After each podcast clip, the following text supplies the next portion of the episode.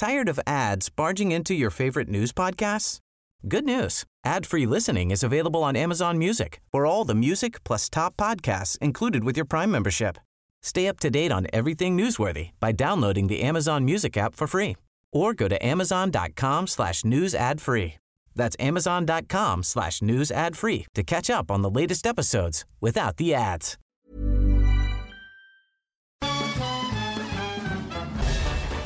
Farándula 021 es un podcast de cultura pop, donde analizaremos sin piedad series, películas, programas, música, moda, tendencias, libros, redes sociales y hasta figurosas e inventadas.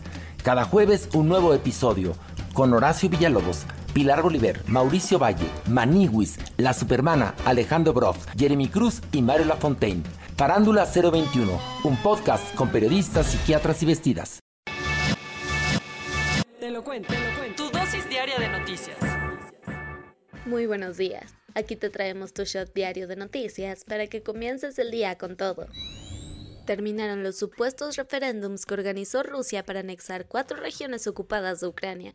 Las votaciones decorativas que organizó el Kremlin para anexar cuatro de las regiones ucranianas que tienen parcialmente ocupadas llegaron a su fin. Los resultados Supuestamente el 95% de la población votó a favor de la anexión a Rusia. De esta forma, se espera que el gobierno ruso haga formal la toma de Donetsk, Luhansk, Zaporilla y Kherson este mismo viernes. Mientras tanto, gracias al intento de Moscú de reclutar a miles de reservistas de manera forzada, más de 65.000 ciudadanos rusos ingresaron a la Unión Europea durante septiembre, mientras que otros 100.000 lo han hecho a Kazajistán. También han huido a países como Armenia, Georgia, Mongolia y las naciones nórdicas. El fiscal responsable de investigar el caso Ayotzinapa, Omar Gómez Trejo, renunció a su cargo. En medio de las protestas para exigir justicia por los 43 normalistas de Ayotzinapa, el fiscal de la Unidad Especial de Investigación y Litigación para el caso Ayotzinapa de la FGR, Omar Gómez Trejo, puso su renuncia en la mesa. Lo hace justo después de que cancelaran 21 órdenes de aprehensión que habían solicitado en contra de presuntos involucrados en el crimen. Y hablando de la Fiscalía de Alejandro Hertz Manero, Resulta que acaba de dejar sin policías ministeriales a la unidad que precisamente lleva el caso Ayotzinapa. Mientras en otro frente legal derivado de la búsqueda de los jóvenes, los abogados de los cuatro soldados vinculados a proceso acusaron a la CEGOP de presentar pruebas falsas en su contra, avisando que denunciarán penalmente al subsede de Derechos Humanos, Alejandro Encinas.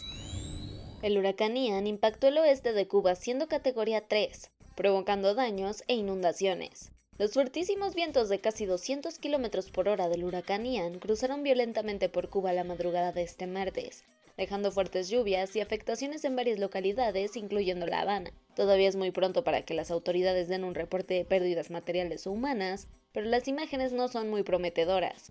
Ahora su ventosa brújula apunta hacia el norte, específicamente hacia Florida, Estados Unidos, en donde han declarado la alerta máxima esperando el impacto para este mismo miércoles. En México también resintieron las bandas nubosas de Ian, que ocasionaron fuertes lluvias en Campeche, Quintana Roo y Yucatán, con un oleaje de 2 a 3 metros de altura.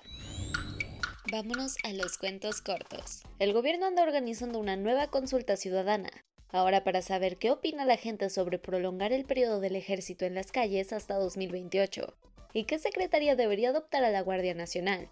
Pero ojo, porque no será una consulta popular tal y como se estipula en la Constitución, ni la llevará a cabo el INE, sino que la organizará la CEGOP y no será vinculante. Eso sí, si la discusión en el Senado se prolonga, el secre de Gobernación dijo que mandarán otra iniciativa de reforma en febrero tomando en cuenta los resultados de la consulta planeada para el 22 de enero de 2023. El team de gobernadores de la 4T salió a defender a su amigo el gobernador electo de Tamaulipas, Américo Villarreal. Resulta que el futuro gobernador tamaulipeco y el actual mandatario Francisco García Cabeza de Vaca traen pleito casado al punto de que Villarreal insiste que le giraron órdenes de aprehensión por supuestos vínculos con el narco. Para evitar broncas, Américo regresó ayer a su curul con fuero en el Senado, aunque sea por unos días, antes de tomar protesta este domingo. Por esto, los de la 4T le pidieron de la manera más atenta al gobierno del estado no estorbar en la toma de protesta. Definitivamente no ha sido el mejor año para Shakira, que ahora va a tener que sentarse en el banco de los acusados de la Hacienda Pública Española, que la acusa por seis delitos fiscales. Resulta que un juez de Barcelona mandó audiencia a la artista colombiana por supuestamente defraudar el erario público con 14.5 millones de euros entre 2012 y 2014, en donde según fingió que no residía en España. Por esto, la fiscalía está pidiendo una condena de 8 años y dos meses tras las rejas y una multa de 23.8 millones de euros para el artista. A quien puede que le esté costando descansar en paz es a Shinzo Abe, pues en su ceremonia luctuosa siguió provocando protestas en su nombre. Y es que Japón despidió con un magno funeral de Estado al ex primer ministro víctima de un magnicidio el pasado julio. A la despedida asistieron más de 700 representantes de diferentes naciones, incluido Marcelo Ebrard. Sin embargo, a las afueras del Parlamento miles protestaron por lo rimbombante y caro que fue este evento, que se estima costó más de 10 millones de dólares, tomados de las arcas públicas. Del otro lado del mundo, en el sudeste asiático, también se las andan viendo difíciles porque el tifón Noru sigue haciendo de las suyas. Pasó arrasando Filipinas y ahora con vientos que alcanzan más de 200 km por hora, va en dirección a Vietnam.